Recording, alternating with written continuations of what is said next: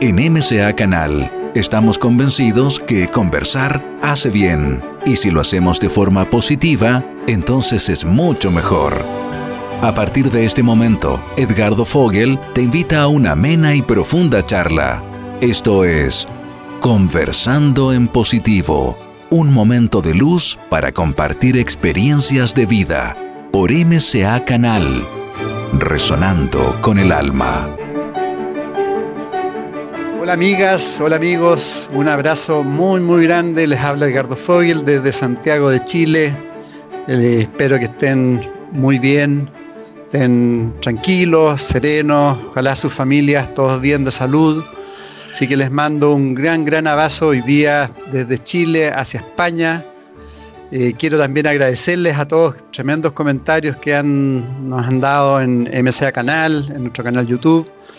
Y bueno, hoy día estamos iniciando un nuevo programa de Conversando en Positivo con un gran invitado, un hombre sensible, profundo, yo diría simple, pero también muy, muy, muy inspirador de muchísima gente. Así que feliz que hoy día puede estar conectándonos con Chile y yo diría con toda Sudamérica. Ahí ustedes lo ven en pantalla, es Alex Rovira. Hola Alex, un abrazo grande. Edgardo, un, abrazo también para, ti, con mucho afecto, y para todas las amigas y amigos que, te escuchan, que nos escuchan.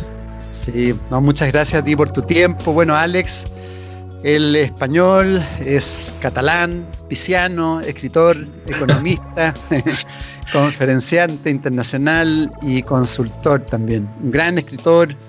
Eh, yo creo que muchos, la mayoría lo, lo conoce, ha vendido más de 9 millones de copias en muchos títulos siendo alguno de ellos el número uno de venta en literatura de no ficción en España y también en, distintos idiomas, La Buena Suerte. Esa ha sido su obra de mayor impacto internacional, editada me parece que ya más de 50 idiomas. Correcto. un éxito sin precedentes en la literatura de no ficción española que se vendió más de 3 millones de copias. Tremendo escritor. Aborda muchísimos registros literarios tanto en, el ensayo, en obras como La Brújula Interior, La Buena Vida, Amor o La Buena Crisis, Alegría, eh, como el relato también o La Buena Suerte, Los Siete Poderes o El Laberinto de la Felicidad. Eh, cuentos para quererte mejor, eh, El Beneficio o la novela, como es el caso de La Última Respuesta, y su secuela de La Luz de Alejandría, ¿no? gran coleccionista de frases también, contador de cuentos, bueno, un gran, gran, gran inspirador, así que bienvenido y, muchísimas gracias. Muchas gracias, Edgardo. Muchas gracias. felicitaciones por todo lo que haces, porque inspiras a tantas personas, tan necesario en estos tiempos, lo que hablábamos antes, antes de iniciar el programa, hoy con las redes se ha multiplicado eh, toda la información. Yo quería partir preguntándote un poco tu visión actual. Tú te he escuchado que hablas de la importancia, que no quieres renunciar a las utopías, pero hoy día vivimos grandes distopías también y, también muchas utopías. ¿Cómo ha sido, cuál es tu visión y cómo, cómo has vivido todo lo que estábamos viviendo ya más, más de un año? Bueno, ha sido un proceso que ha supuesto una reinvención. En mi caso, yo profesionalmente me dedicaba a la formación presencial, a las conferencias, viajaba constantemente alrededor del mundo hacía más horas que un piloto, literalmente, dicho por la propia compañía de aviación que, habitualmente contrataba. Me decían, usted te hace más horas que un piloto. Y de repente viene el confinamiento, viene el lockdown internacional y, y tuve que rehacer y reinventar completamente mi tarea y mi actividad y así lo he hecho. Recuerdo perfectamente que en el mes de marzo, cuando se produjo el primer confinamiento en, España, decidí abrir mi escuela digital humanista. La abrí ahora hace un año, el 23 de abril, he hecho un año. Y ya tengo más de 10.000 alumnos en la escuela digital. Ha sido un año de trabajo titánico, pero ya somos un equipo de más de 40 personas. He creado cinco cursos, Crea tu buena suerte, Crea tus buenas relaciones, Crea tu buen amor, Crea y logra tus objetivos y metas y ahora el último, Liderazgo Integral y la verdad es que la respuesta ha sido magnífica, el nivel de satisfacción altísimo y por eso el proyecto va tan bien. Entonces tuve muy claro, Edgardo, que, que, cambiaba el mundo bajo mis pies, y que tenía dos opciones, esperar a que volviera una realidad que no volvería a ser nunca igual o acelerar muchísimo lo que ya tenía en mente, que era un proyecto digital, pero a, medio largo plazo, acelerarlo al máximo y, y eso es lo que he hecho. Y luego también en mi acompañamiento a muchas organizaciones como mentor, como consultor, lo que sí que he visto es que eh, el crecimiento es postraumático. O sea, la conclusión es esta. Mm. Ahora mismo, antes de hablar contigo, eh, tenía una conversación con un cliente también de, América Latina, eh, pero es que las tengo constantemente porque tengo muchos clientes en América Latina que me decían, hacíamos un repaso del plan estratégico y del programa de cambio cultural y me decían, bueno, este año ha sido durísimo, pero somos, en un año hemos conseguido que la organización sea otra organización, otra cultura. Hemos pasado de una estructura jerárquica a una estructura abierta, donde la gente trabajaba en casa y cada uno tenía su despacho, donde, en casa no, en su despacho ahora trabajan en casa. Entonces he observado con mucha interés en los procesos de adaptación enormes que han hecho muchísimas personas y organizaciones a una nueva realidad. Es decir, el cambio viene de fuera y es una invitación, pero la transformación es la incorporación del cambio, es la elección de ser una causa consciente, dinámica, proactiva del cambio. Y yo me quedaría con eso, que ha habido, ha habido sufrimiento, ha habido dolor, pero también ha habido una enorme resiliencia, una enorme longanimidad en muchas personas que les ha llevado a reinventarse completamente. Sí. Antes de seguir con esto, te quería preguntar, ¿cómo ha sido, no sé si ha sido todo complementario tu paso desde economista, inspirador, escritor, coach?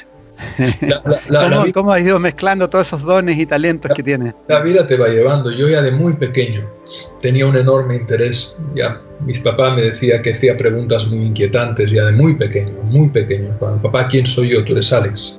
Eso es un nombre, papá. Podría yo ser Javier, Eduardo Miguel, como mis primos. Ese eres tú el que te ves en el espejo. Me, me opaba, yo tenía tres años y pico. Y yo decía, el cuerpo no soy yo, papá. ¿De dónde nace la pregunta? ¿Quién soy yo? Y tuve la suerte de tener un padre inquieto intelectualmente, una persona de una enorme espiritualidad, bondadoso, muy lúcido, que me proveyó de muchos libros ya de pequeño. De pequeño ya era un lector voraz y precoz Luego la cabra tira al monte, yo estudié ciencias empresariales, pero mi gran pasión siempre fue la persona, la psicología, la filosofía, la sociología, la antropología, todo lo relacionado con el ser humano. Y complementé la formación que estudié en mi carrera de licenciatura en ciencias empresariales y MBA por ESADE 14 años de psicoanálisis, formación completa en transaccional, formación en neurolingüística, talleres de constelaciones, terapia breve, estratégica, sistémica. Con lo cual, de alguna manera, la mirada de la formación tradicional de, en empresariales, en gerencia, la complementé con todo un conjunto de herramientas de terapias yoicas y no yoicas, de humanismo.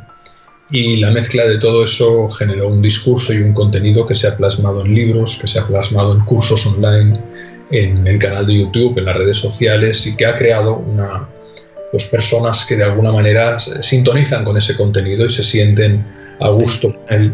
Y esta ha sido un poco la historia. ¿no? Uno realidad yo creo que, que no que más o menos tiene una idea de lo que quiere ir haciendo en la vida, pero la vida también le va construyendo a partir de las oportunidades, pero también a partir de los golpes. ¿no? Yo creo que, como decíamos a micrófono cerrado, es por la herida por donde entra la luz, decía Rumi, es la herida por donde entra la luz.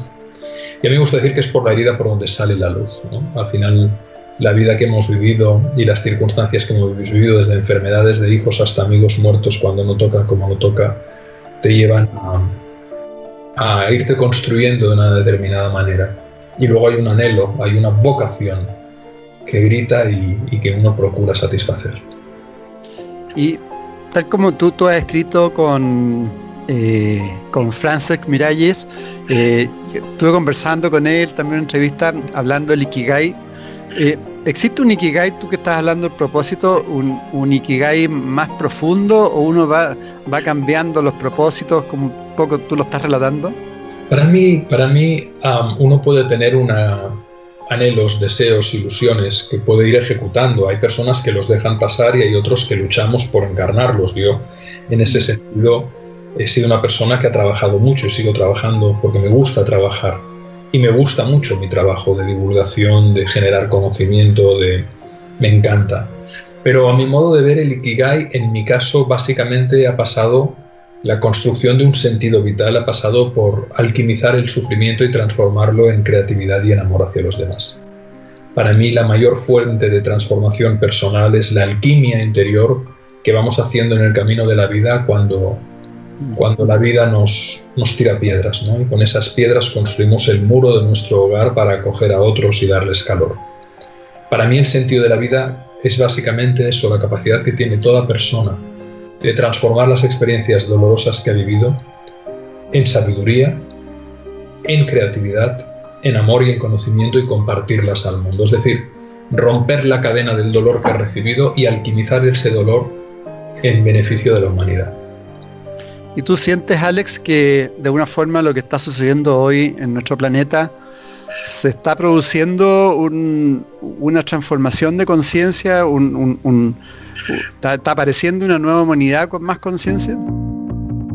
Mira, Edgardo, sinceramente yo creo mucho en, la ley de Pareto y creo que ese cambio no opera en el 100%. Creo que incluso en otros estudios como los que hizo en su día el doctor David R. Hawkins en su maravilloso libro El poder frente a la fuerza, ¿no? habla de ese 78-22 que es un poco el pareto, ¿no? es decir, 78% de la humanidad, según él, está en niveles de fuerza, 22% en niveles de poder, 78% en niveles de falsedad, 22% en niveles de verdad, de verdad que elevan y los otros hunden. Entonces, yo creo que hay una minoría de la humanidad que sí que se está, que está cambiando, que está haciendo proyectos ecológicos, sistémicos, de conciencia, de divulgación, de entrega.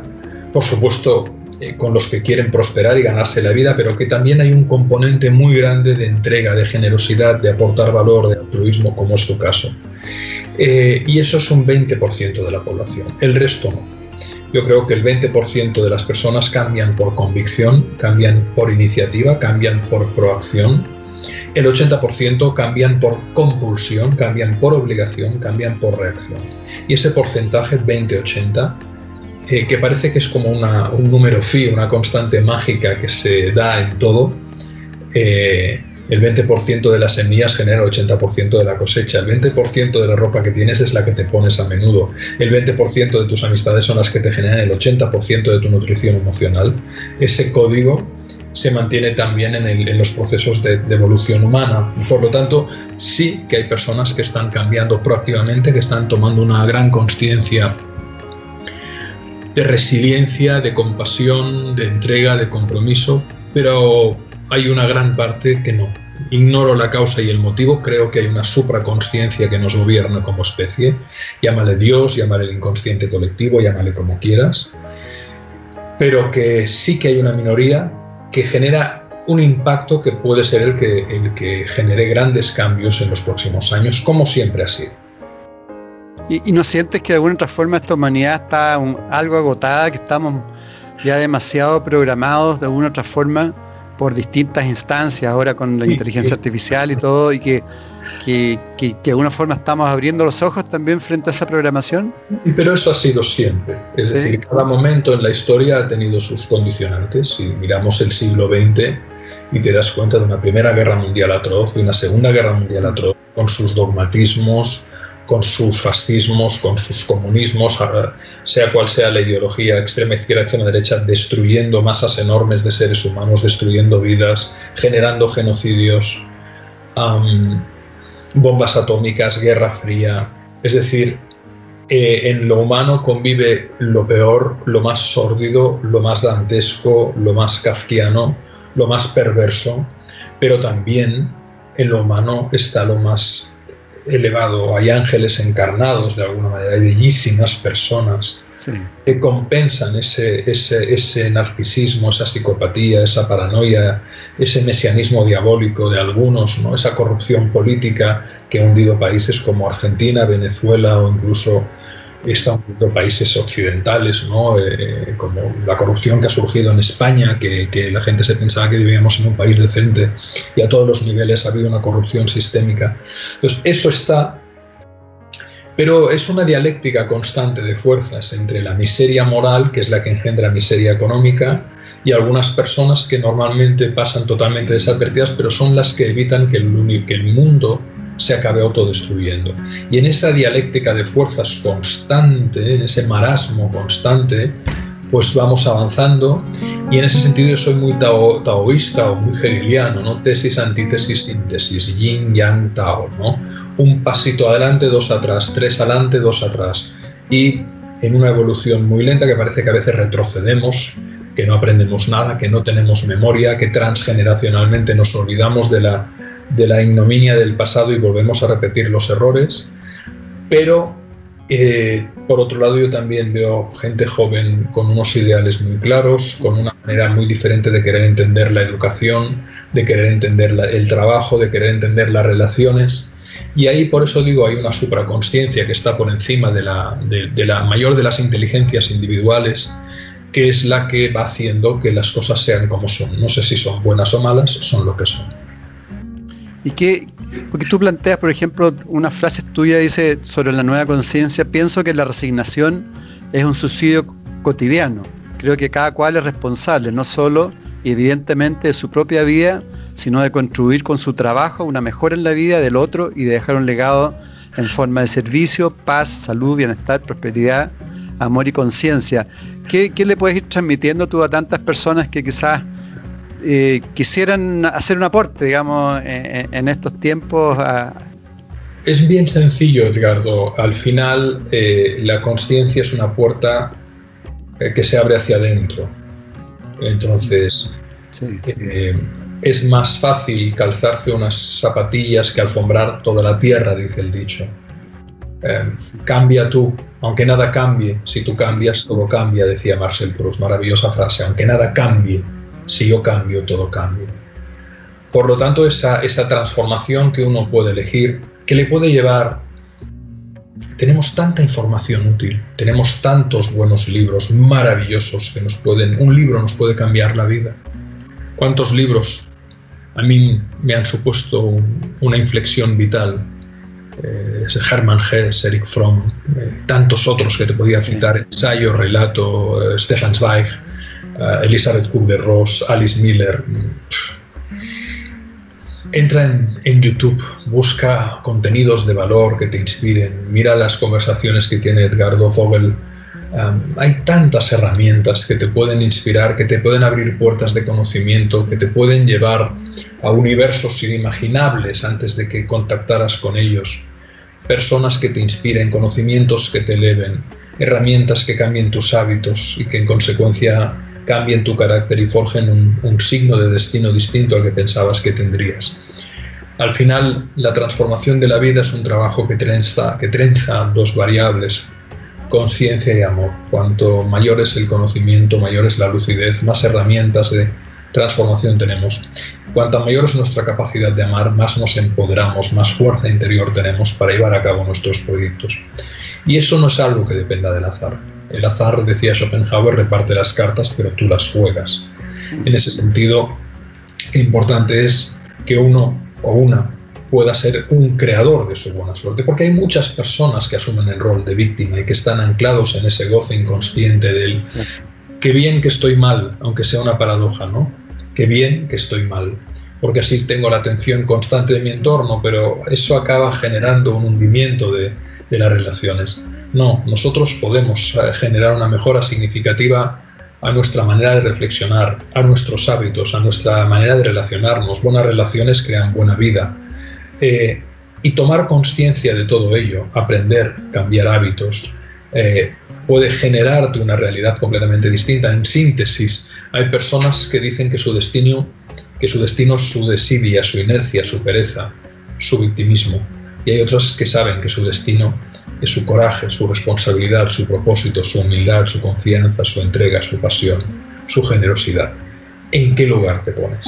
MCA Canal. Mente, cuerpo y alma. Y Alex, y respecto, tú eres un transformador también de la palabra que tiene que ver con lo que estás diciendo. Hoy está pasando no solamente en todos lados, acá en Chile prácticamente nadie escucha al otro, los políticos solamente están, tiran para su propio poder y, en general en reuniones sociales eh, ya nadie escucha al, otro. ¿Qué, ¿Qué, hacer hoy para, qué se puede transmitir para que nos empecemos de nuevo a escuchar un poco? Yo creo que sí que hay personas que se escuchan. Tú escuchas, las personas que te escuchan a ti te escuchan, yo te escucho. Hay una comunidad de personas abierta realmente a la voluntad de escuchar, de dialogar, de llegar a acuerdos. En la vida no tenemos lo que merecemos, tenemos lo que somos capaces de negociar. Hay personas que tienen lo que no merecen porque lo han robado o lo han estafado. Hay bellas personas que no tienen lo que merecen porque les ha sido robado. No tenemos lo que merecemos, para lo bueno o para lo malo. Tenemos lo que somos capaces de negociar. Y para negociar bien hay que saber escuchar. Hay que llegar a ese punto de encuentro en el que te das cuenta de que no hace falta, que para ganar no hace falta vencer. Por lo tanto, sí que es cierto que en el ámbito de la... Yo, yo te lo resumiría con un titular, Edgardo, y es que el político es el enemigo. Es decir, vivimos Vivimos en un momento en el que pensábamos que la Edad Media había pasado y no ha pasado. Vivimos en sociedades feudales aparentemente desarrolladas, donde la casta política les importa en general un pimiento el bienestar de los ciudadanos y se dedican a saquear y a a confabular para poner a su amante en un cargo de confianza o a su cuñado, que es una persona incompetente, por poner un ejemplo, o al primo o al hermano, da igual, y generan unos saqueos que hunden a las sociedades ¿no? y que las acaban hundiendo por fiscalidades excesivas, por muy mala gestión.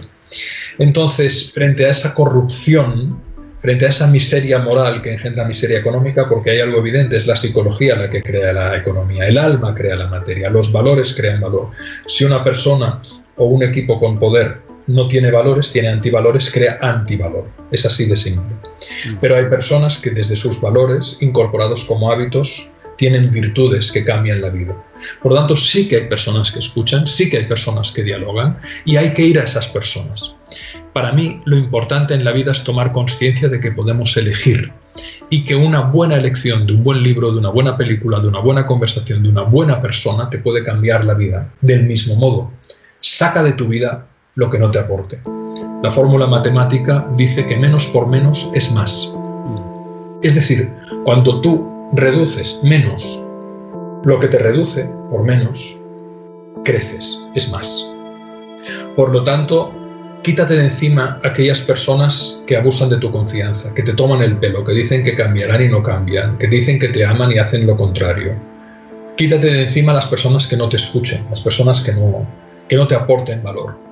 Quédate con lo poco que aporte valor y tu vida cambiará radicalmente. Y entonces, desde ahí, crea las circunstancias para nutrir las buenas relaciones y la buena gente que tienes cerca. Porque si eso lo sabes hacer bien, tu vida cambiará radicalmente. Aunque siempre tengamos políticos incompetentes, corruptos, que no saben negociar, que no dialogan, que les importa un pimiento el bien común. Bueno, tenemos que convivir con eso. Pero también podemos elegir en, en lo corto, desarrollar nuestra conciencia para saber elegir bien y crear entornos altamente nutritivos e inspiradores. Cierto. Y ahora, eh, para hacer un cambio más estructural respecto a los tipos de liderazgo, ¿qué, tenemos que hacer? Cambiar la educación desde los más chiquititos, ¿no? Mira, yo creo que hay, que hay dos variables fundamentales cuando se habla de educación, la educación y la formación, y a veces se confunde. Cierto. En la escuela se debería formar y se debería complementar la educación que se da en los hogares. En los hogares se debería educar y se debería complementar la formación que se da en las escuelas. Pero hay hogares que han renunciado a educar a sus hijos y que se piensan que por solo llevarlos a una escuela serán personas formadas y educadas. Y no, no tiene nada que ver. Hay personas bien formadas pero muy mal educadas, como Donald Trump. El hecho de que tengas un título universitario no garantiza que seas una persona con, con, con, educación. con amabilidad, con educación. Hay personas que no han tenido el privilegio de ir a la escuela o de tener una educación ya no superior, básica, pero que son muy bien educadas. Por lo tanto, la educación, es decir, hablar de actitudes, de principios, de valores, de virtudes, de buenos hábitos, hace buenas personas. Y la buena formación hace buenos profesionales. Y la combinación de los dos puede hacer buenos ciudadanos. Por lo tanto, es necesario, por un lado, tomar conciencia en el ámbito de la formación que a nuestras hijas e hijos hay que enseñarles nuevas capacidades.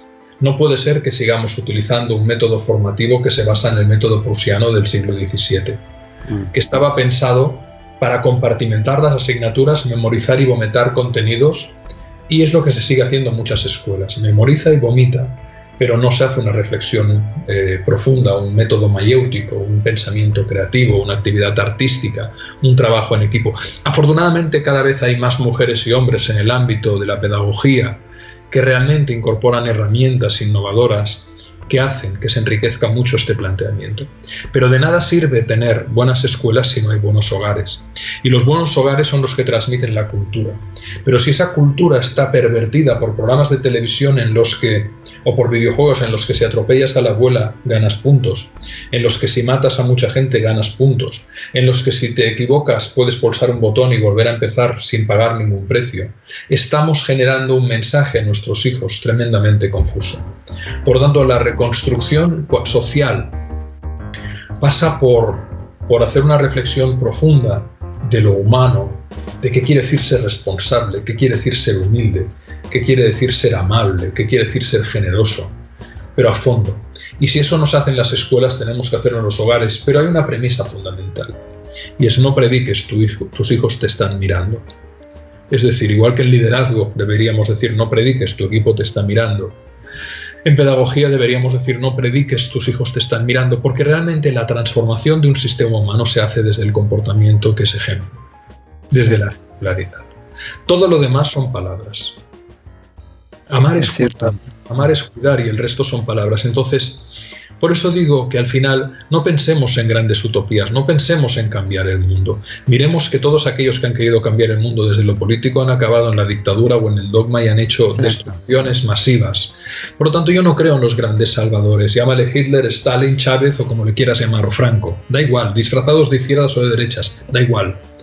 Lo que transforma al mundo es la buena gente humilde que está por sus hijos, que a pesar de todo tira adelante, que procura generar unos ingresos para sustentar a la familia, que procura mm, sobrevivir en muchas ocasiones en entornos tremendamente hostiles y muy mal gestionados, que son saqueadores de talento, de recursos y de honestidades. Esa es la única posibilidad de cambio, que la persona se empodere, que la persona se forme, que tenga una vida simple, sencilla, que no se complique la vida para no ser esclavo, de comprar cosas que en realidad no necesita con dinero que no tiene, pidiendo préstamos que tendrá que avalar con activos que no valen lo que cuestan en un sistema controlado por corporaciones y entidades financieras que lo que pretenden es saquear y esclavizar constantemente a la población. Quien es mala persona y vive de las necesidades ajenas no tiene apuro en resolverlas. En consecuencia hace falta pensamiento crítico, libre pensamiento, capacidad de conciencia, voluntad de cuidado de nuestro entorno, generación de, valor desde los valores, una serie de principios que aquellos que creemos en ello y lo tenemos claro llevamos, pues consagramos nuestra vida a ello, ¿no? porque realmente vemos que funciona. Pero eso sí, eso te supondrá a veces salirte de determinadas partes del sistema o no seguir el juego a aquellos que quieren en el fondo que seas un esclavo. Cierto, cierto. Vía sencilla, coherencia. Absolutamente. Sencillez, simplicidad, coherencia, ejemplaridad, compromiso con los tuyos. No pretendas cambiar el mundo. Limpia bien tu, tu, trozo de acera. No ensucies la acera colectiva. Estate por tus hijos. Cuida a tu mujer. Amar es cuidar, el resto son palabras. Amar es cuidar. Amar es comprender, cuidar e inspirar. Las tres grandes fuerzas de conjugación del, del amor que es la fuerza más importante que tenemos para dar sentido a la vida y para que ésta merezca la pena, pasan por cuidar. Si tú no cuidas a aquellos que amas, no estás amando. Al final se trata de cuidar, comprender e inspirar, pero tú no puedes cuidar, comprender e inspirar si previamente no haces un trabajo de comprensión de ti mismo. Uno mismo, claro. Si tú no te cuidas a ti mismo, es decir, no hay que confundir el narcisismo, que es patológico, con el amor propio. Entonces, cuando tú te respetas, cuando tú te dignificas, puedes dignificar tu vínculo con los demás. Primero, trabájate, luego date al mundo. Sí, ahí, yo he visto que tú también le das harta importancia a, lo que es la voluntad. Eh, ¿por, qué, ¿Por qué es un valor la voluntad? Voluntad viene del latín volere, que quiere decir amar. Por lo tanto, cuando yo hablo de voluntad, me refiero a que sigas a tu corazón. No puede, no puede haber voluntad sin amor, no puede haber voluntad sin pasión. Tú te acuerdas de aquello que te interesa porque, porque lo amas o te interesa. Tú pones tu energía, tu energía sigue a tu amor. A ti te gusta la divulgación, tú dedicarás tiempo y una enorme elegancia en tus correos electrónicos a contactar con Alex Rovira, con Francés Miralles, una enorme amabilidad en cada redactado porque quieres cuidar al invitado. Y eso te lleva a crear un espacio que tiene ya muchos seguidores y un gran reconocimiento. Tu amor crea la realidad. Esa es la voluntad. No la fuerza de voluntad de tengo que. No, no, no. Hazlo más fácil. ¿Qué te gusta? ¿Qué amas? No es que no sé lo que amo. Muy bien. ¿Qué es lo que detestas? Y a partir de ahí oriéntate hacia otros ámbitos en los cuales sientas que tu energía se eleva, tu intención se eleva, tu interés se eleva, tu curiosidad se eleva. Sigue ese camino y entonces conságrate a él. Es muy distinto decir voy a escribir un libro que decir quiero ser escritor. Es muy distinto decir voy a perder 10 kilos que decir quiero ser una persona sana. Es muy distinto decir voy a aprender a tocar el piano de decir quiero ser músico. ¿Qué quieres ser? Quieres. Porque somos lo que amamos. Esa es la voluntad.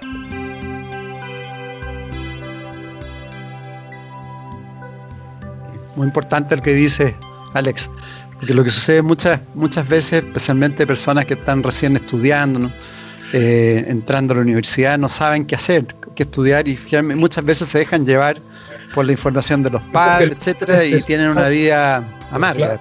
Y porque los han anestesiado, porque el sistema educativo lo que hace es extrusionar como si fuéramos carne dentro de ese tubo, que luego nos van cortando a todos en el mismo patrón y se inhiben niñas y niños creativos con dones y talentos naturales.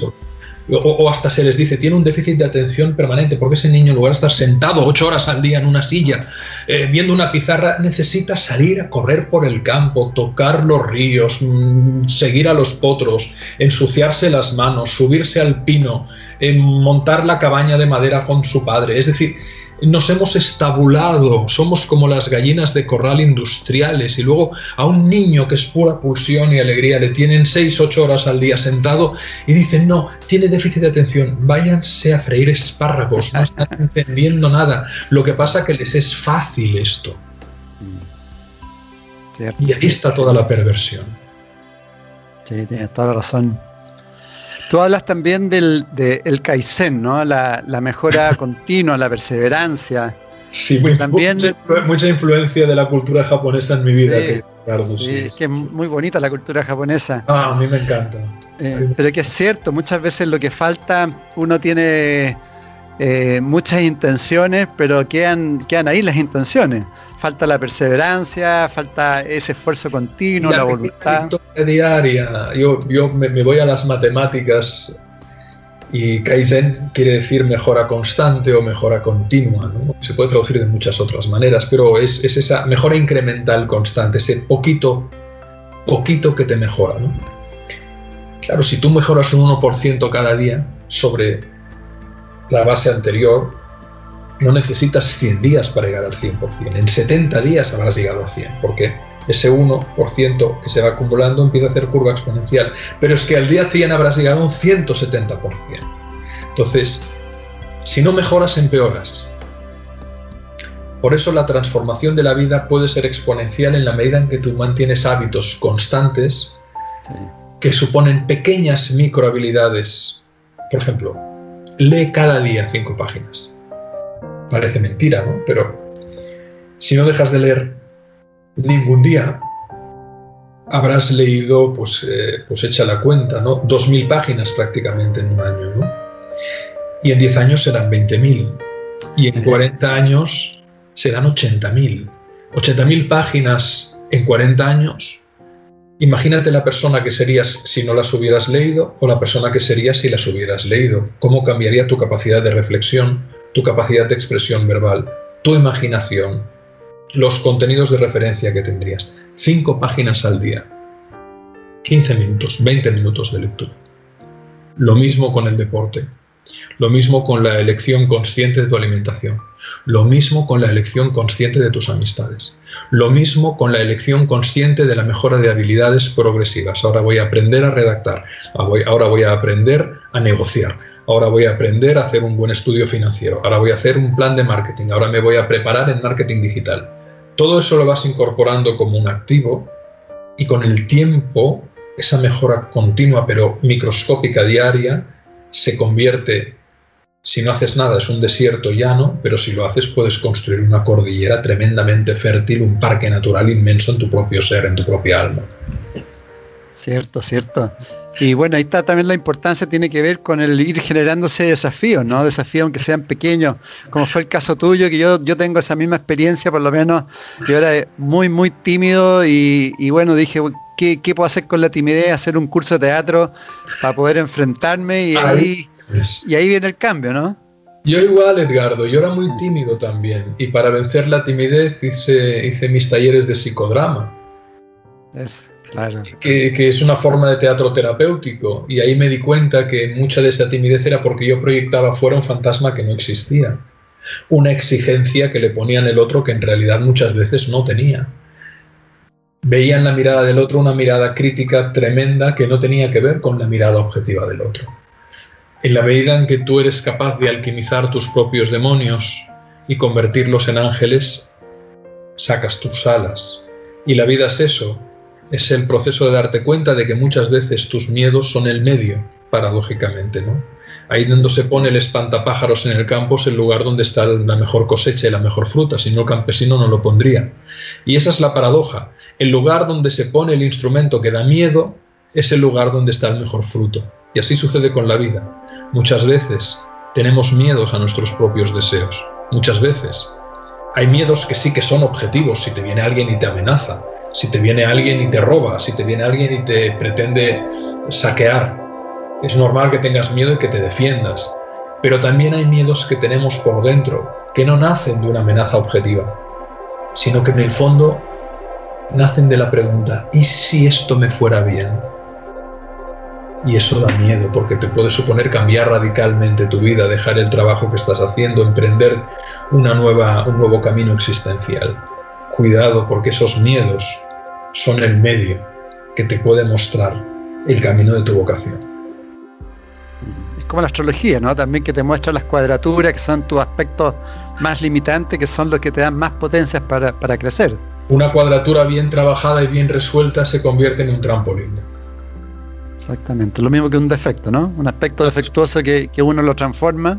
Y fíjate cuántos grandes deportistas de élite eh, han llegado a la élite precisamente para superar una tara, un defecto, una enfermedad que les llevó a un entrenamiento y desde ahí una perseverancia que les llevó a un, desarrollo de una habilidad. Claro, el talento son virtudes en acción. La gente confunde el talento con un don. No, hay personas que nacen dotadas para el deporte, para la pintura, para hablar bien, pero si no trabajan ese don, yo, tenía un compañero en la escuela que era un portento físico, un portento, pero iba tan sobrado, iba tan por delante de todos en, atletismo, en sprint, en fútbol, era tan habilidoso que sin esforzarse era el, el, pichichi, era el que llegaba siempre primero a la línea de meta. Y a partir de los 15 años pues se relajó y se puso fondón y se puso con sobrepeso. Y no destacó en nada. Pero había un compañero mío que tuvo que hacer gimnasia de rehabilitación y atletismo por un problema físico, que llegó a ser miembro de la Selección Nacional de Atletismo. Y, y, luego ha sido entrenador de atletas de élite de, Juegos Olímpicos. Y hoy es un magnífico osteópata. Entonces, ah, eh, es por la herida por donde entra la luz. Es por la herida por donde sale la luz. O un llamado, un llamado podría ser Disculpa, un llamado también podría ser, eh, disculpa, que un, llamado podría ser también a dejar de ser tibio, ¿no? O sea, a jugársela, porque el ser tibio es como ser nada. Absolutamente. Y darte cuenta de que paradójicamente, eh, como decíamos, el crecimiento muchas veces es postraumático y que a veces en la desgracia surge la gracia. Aunque sea duro de decir y difícil de decir, a veces eh, esa enfermedad puede ser una puerta a una manera de ser mucho más compasivos, mucho más resilientes, mucho más empáticos. Esa, esa, esa pérdida inesperada del ser amado puede convertirse en una, en una puerta que nos lleve a investigar esa enfermedad para que otras personas no pasen por ella, incluso que la persona sea un magnífico médico especialista porque vivió el sufrimiento y le llevó a ser tremendamente consciente, tremendamente compasivo. Y la vida tiene esa paradoja, no estoy haciendo apología del sufrimiento, no le deseo a nadie el sufrimiento, pero a veces el dolor y el sufrimiento nos llevan a, expansiones de conciencia, alquimias, a esos movimientos de Quirón de los que hablábamos tú y yo antes de comenzar esta conversación a micrófono cerrado, ¿no? A ser sanadores heridos. MCA Canal, mente, cuerpo y alma. Tú hablas, bueno, has hablado varias veces ya de amor. Tú también planteas una frase muy bonita que eh, tú, tú, dices eh, que tu, tu, mirada puede transformar a las personas. Sin duda. Eh, Claro, ¿cuál es, esa importancia? La importancia de la empatía, la importancia de, aprender a amar realmente y, de, mirar, de mirar con amor. Eso es, Edgardo. Y bueno, lo que se conoce en psicología social como el efecto Pigmalión o la profecía que se autocumple, es decir, si tú a tu hijo en un partido de fútbol, para motivarle, entre comillas, y mal entendida la palabra motivación, porque antaño, hace años, había padres que motivaban humillando, insultando, provocando. Venga, vuélvete a caer, va, ahora te vas a caer torpe. ¿Y por, qué le dices esto a tu hijo? No, porque así le motivo, no. El hijo se acababa cayendo, pero ¿por qué se caía? ¿Porque era torpe? No, no necesariamente. Se caía porque amaba a su padre y obedecía ese mandato. Cáete. En lugar de decirle eso, ¿por qué no le dices sal, disfruta, marca goles, muéstrale al mundo lo, bien que lo puedes hacer? Y si te caes, yo te curaré. Esa es la mirada apreciativa. La mirada apreciativa no consiste en ser bobos e ingenuos y pensar que todo es maravilloso. No.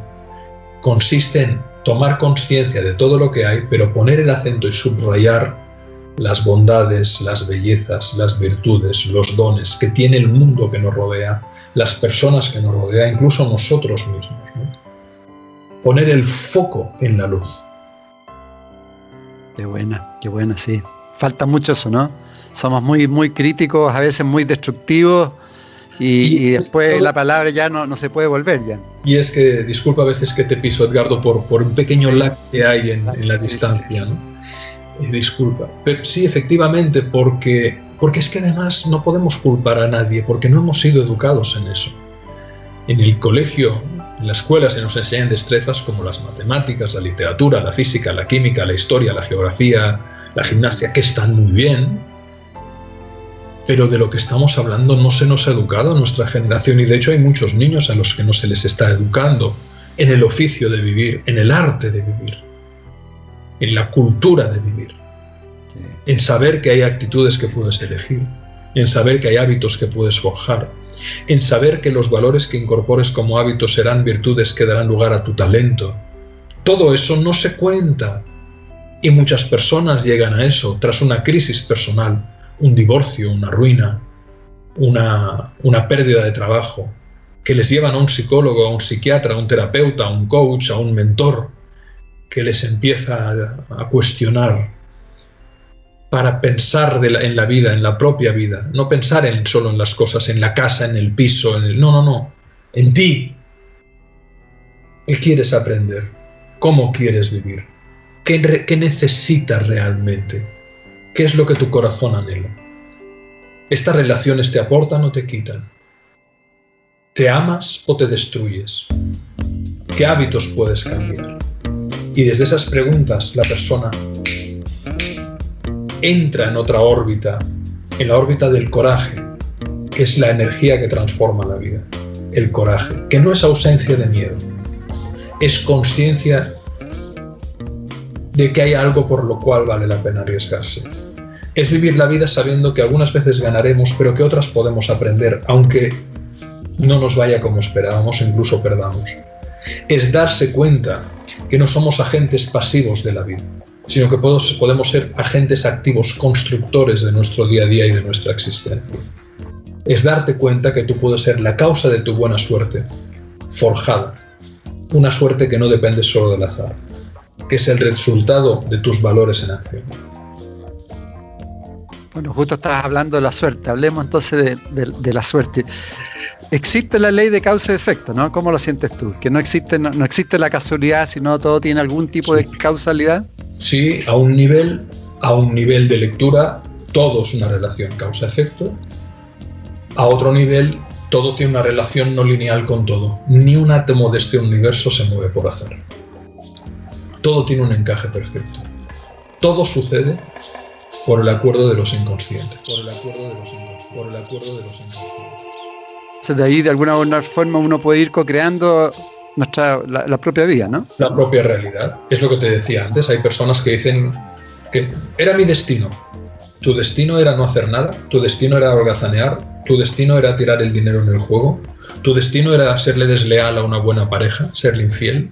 Tu destino era traicionar al amigo que te prestó dinero y no devolvérselo porque te lo gastaste en juego y en vicio. Ese era tu destino. Tú podías haber elegido. Otras personas dicen, bueno, mi destino fue trabajar 10 horas al día y luego estudiar 4 horas al día, dormir apenas 6 horas durante 10 años, para tirar adelante y formarme y prepararme, invertir en mi actividad, en mi tarea, elegir bien mis relaciones, cuidar mi cuerpo, dejar de fumar, comenzar a caminar, entonces vendrá el ignorante y le dirá, tú sí que tuviste suerte, porque no entenderá que detrás de esa transformación hubo una determinación, un compromiso, una tenacidad, una humildad, un entusiasmo, una generosidad y una entrega que multiplicaron la existencia y el valor de la existencia de esa persona. Cierto. Una cosa es el azar, que reparte las cartas. Otras como tú las juegas y tú puedes aprender a jugarlas. La vida es un lenguaje que se puede aprender a jugar. Ahora ahí surge, surge un, un, problema que lo, plantea Eckhart Tolle en El Poder de la Hora, respecto a que nuestro principal enemigo son nuestros pensamientos eh, programados, nuestros pensamientos que son reiterativos. Entonces, mi reflexión hacia ti, ¿cómo, cómo ir saliendo de, esa voz, de ese loro, yo le digo, que es un loro repetitivo. ¿Mm? Hay muchas herramientas. La herramienta más poderosa que conozco eh, la presenta Byron, Katie en su método The Work, el trabajo. Por ejemplo, si una persona tiene el pensamiento yo no puedo cambiar, ella pregunta, ella plantea cuatro preguntas y un juego de inversión. Primera pregunta, yo no puedo cambiar, ¿es eso cierto? Y normalmente la persona dirá, sí, es cierto, yo no puedo cambiar. Segunda pregunta, ¿puedes afirmar con total certeza que tú no puedes cambiar? Con total certeza, es decir, no puedes, ¿podrías encontrar algún ejemplo que invalide esta frase? Y es muy fácil que cualquier persona encuentre un ejemplo por el cual, cual haya cambiado, aunque sea poco. Entonces ya esa afirmación pierde valor. La tercera pregunta es, ¿qué sientes tú cuando das confianza, cuando das fe a la frase yo no puedo cambiar? Y la persona dirá, siento desánimo, siento pesar, siento tristeza, siento depresión, me siento víctima. La siguiente pregunta sería, ¿quién serías tú si vivieras libre de esa idea? Y esa pregunta es absolutamente reveladora. ¿Quién serías tú si vivieras libre de cualquier idea limitante de cualquier pensamiento doloroso, de cualquier creencia falsa. ¿Quién serías tú si vivieras libre de la idea yo no puedo cambiar? ¿Quién serías tú si vivieras libre de la idea el mundo es un desastre? ¿Quién serías tú si vivieras libre de la idea la gente te engañará? ¿Quién serías tú si vivieras libre de la idea yo no soy digno de amor? Porque entonces te das cuenta de que la manera en la que ves el mundo cambiaría radicalmente. Y la quinta pregunta que hace Byron Katie es, muy bien, tomemos la frase que te tortura, que te limita, yo no puedo cambiar. Vamos a invertirla, yo sí puedo cambiar. ¿Podrías poner algún ejemplo simple por el cual tú aquí y ahora pudieras cambiar? Y de hacer que la persona tome conciencia de que en realidad la calidad de nuestro diálogo interior, la calidad de nuestros pensamientos, condiciona la calidad de nuestros sentimientos, que condiciona la calidad de nuestras acciones, que condiciona la calidad de nuestros hábitos, que condiciona el carácter y el destino, como decía Gandhi. Por lo tanto, qué importante es, ya sea a través de un trabajo terapéutico acompañado, ya sea a través de un trabajo de propia indagación con las herramientas que tenemos hoy, ya sea a través de un trabajo analítico, psicoanalítico. Hay muchas herramientas y hay muchos facilitadores excelentes que pueden llevar a que la persona reprograme su sistema operativo. Ahora, la, meditación, ¿tú crees que es una buena técnica también para ir como bajando ese, loro? Por supuesto, por supuesto. La meditación es una herramienta muy poderosa, pero hay muchas otras. Yo siempre digo que más importante que el mindfulness es el, es, es el heartfulness. Porque cuando tú tienes una emoción no resuelta, esa emoción genera cantidad constante de pensamientos tóxicos. En la medida en que tú eres capaz de liberar la emoción, y ahí yo recomendaría, igual que he recomendado la lectura del libro Amar lo que es, Amar lo que es, de la autora Byron con B de Barcelona, Byron Katie, la segunda con K, Byron Katie, recomendaría el libro sin duda Dejar ir, Dejar ir, este bello título, Dejar ir, de David R. Hawkins con H. es un maestro. Es extraordinario. Hawkins su dejar ir. Entonces, por un lado, podemos liberarnos desde una mente que busca serenarse, aunque a veces es complicado, pero para mí todavía es más poderoso liberar la mente desde liberar las emociones que tenemos encasquilladas y que se repiten como una letanía infinita y constante, como una cinta de Moebius de la cual no podemos escapar.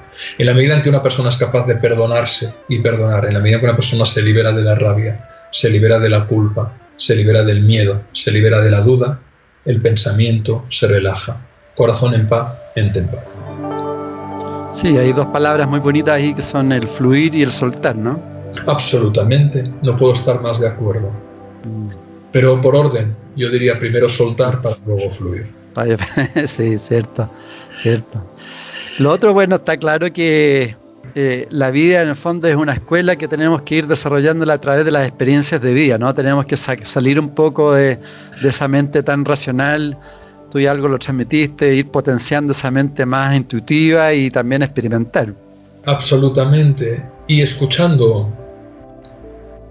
nuestro, nuestras, nuestro sentir, ¿qué sientes? Es tan simple. Cuando estás con esa persona, ¿qué sientes? sientes paz, sientes alegría, sientes serenidad o sientes disonancia, sientes desconfianza.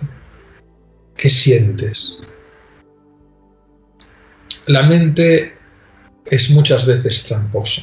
Creo que deberíamos educarnos más en el sentir, en lo que las tradiciones de sabiduría de las tribus nativas. Eh, la conexión con la naturaleza, la conexión con el animal. El animal no piensa, siente. Y caramba, este perro no se acerca a esta persona y le ladra. En cambio se acerca a esta otra y tú ves que la primera persona, pues evidentemente no le gusta el animal. O sentir, sentir, sentir. Creo que la mente es importantísima, el pensamiento de rigor es muy útil, pero nos hemos desconectado del sentir y de ahí tantas enfermedades, tanta tristeza, la desconexión con la madre tierra, con la naturaleza sagrada, con, la madre primal, la desconexión con el sentir de nuestro cuerpo, ¿no? por el cual mucha gente confunde amor con fricción, intensidad con profundidad, vértigo con éxtasis, cuando no tienen nada que ver una cosa con la otra, sentir. Sí, verdad, es cierto. De hecho, hay un, con lo que tú expresabas, yo me imagino que no sé si lo has leído, Los Cuatro Acuerdos de Miguel Ruiz. No, es uno de mis libros de referencia, precisamente por su sencillez. Exactamente, no tomes nada por personalmente, ah. sé cuidadoso con tus palabras, no hagas suposiciones y da siempre lo mejor de ti. Esos cuatro acuerdos sagrados que te cambian la vida. Qué simple y qué maravilla, qué obra de sabiduría. Cierto, cierto. Porque lo que tú hablabas, porque uno hace una suposición y empieza a vivir falsamente una situación y llega, no sé, puede durar años esa misma suposición después. Es como el chiste del hombre que se le estropea el coche de noche y ve una casa a lo lejos y va para allá pidiendo un gato que le ayude a elevar el chasis para cambiar la rueda. Claro, cuando yo llegue ahí, este hombre me dirá, a estas horas usted me llama a la puerta, yo no le voy a dar el gato y se empieza a calentar y cuando llama a la puerta y le abre el señor, le dice, ¿sabe qué? Metes el gato por el culo. Y ese hombre no sabe nada. Ha sido el otro que en su camino hacia la casa ha entrado en paranoia ¿Cuántas veces ponemos nuestros fantasmas a los demás? ¿Cuántas veces proyectamos nuestros miedos, nuestras rabias, nuestras dudas, nuestras culpas? Estemos libres de, de, de Ese es un acuerdo, pero luego, sé cuidadoso con tus palabras. Qué maravilla elegir bien las palabras para respetarte a ti y honrar a los demás, cuidar a los demás, acariciar a los demás con el lenguaje. O no hagas su... O, o, o, no, te no, te tomes, nada personalmente, no te tomes nada personalmente. Es decir, ese hombre que te ha insultado te ha tocado a ti porque tú pasabas por ahí, pero no es por ti, es porque este hombre está amargado y de repente, pues, eh, te tocó, pero... Y eso es, tremendamente liberador.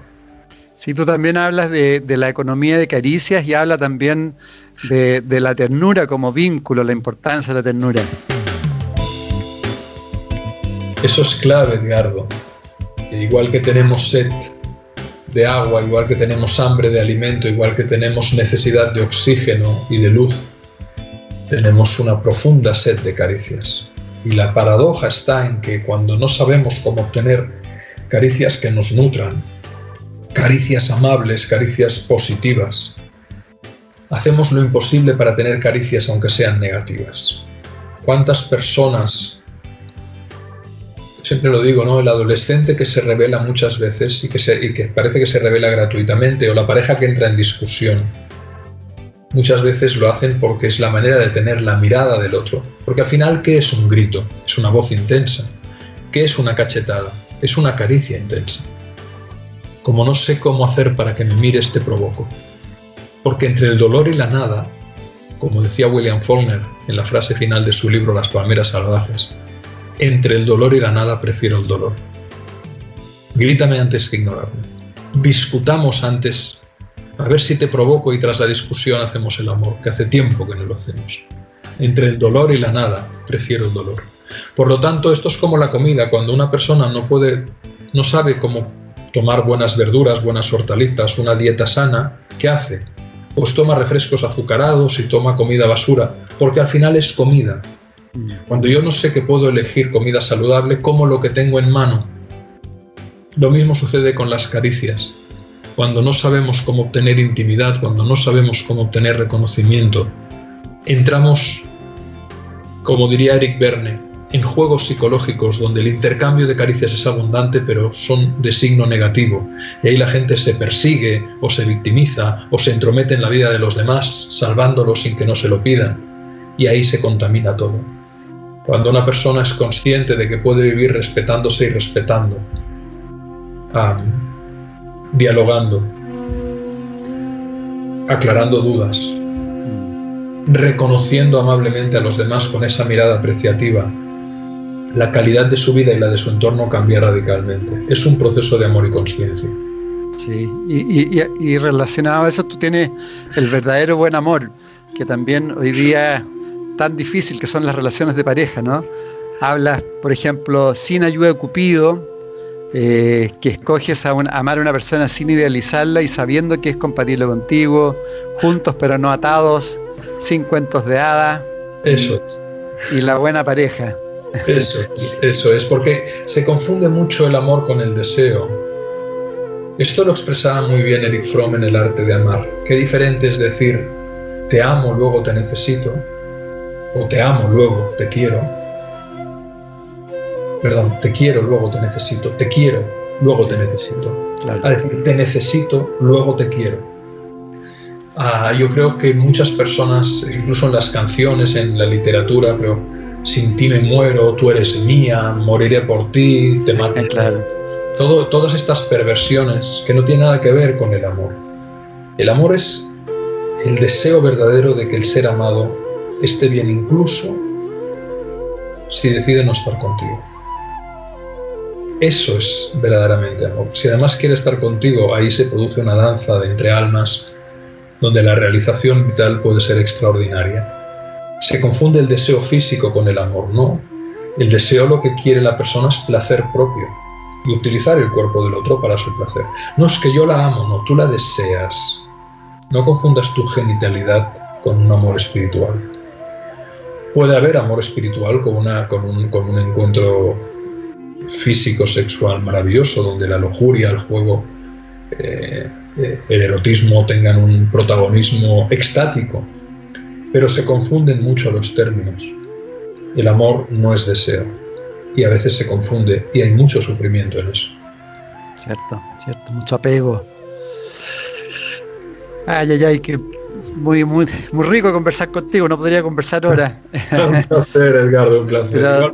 Pero, pero para ir cerrando, querido Alex, eh, si quieres, dado que estamos viviendo un periodo igual de transformación, ¿qué le transmítele a todas las personas que te quieren, que te admiran, que, te inspiran, cómo, cómo ir desarrollando más despertar, más conciencia en estos tiempos?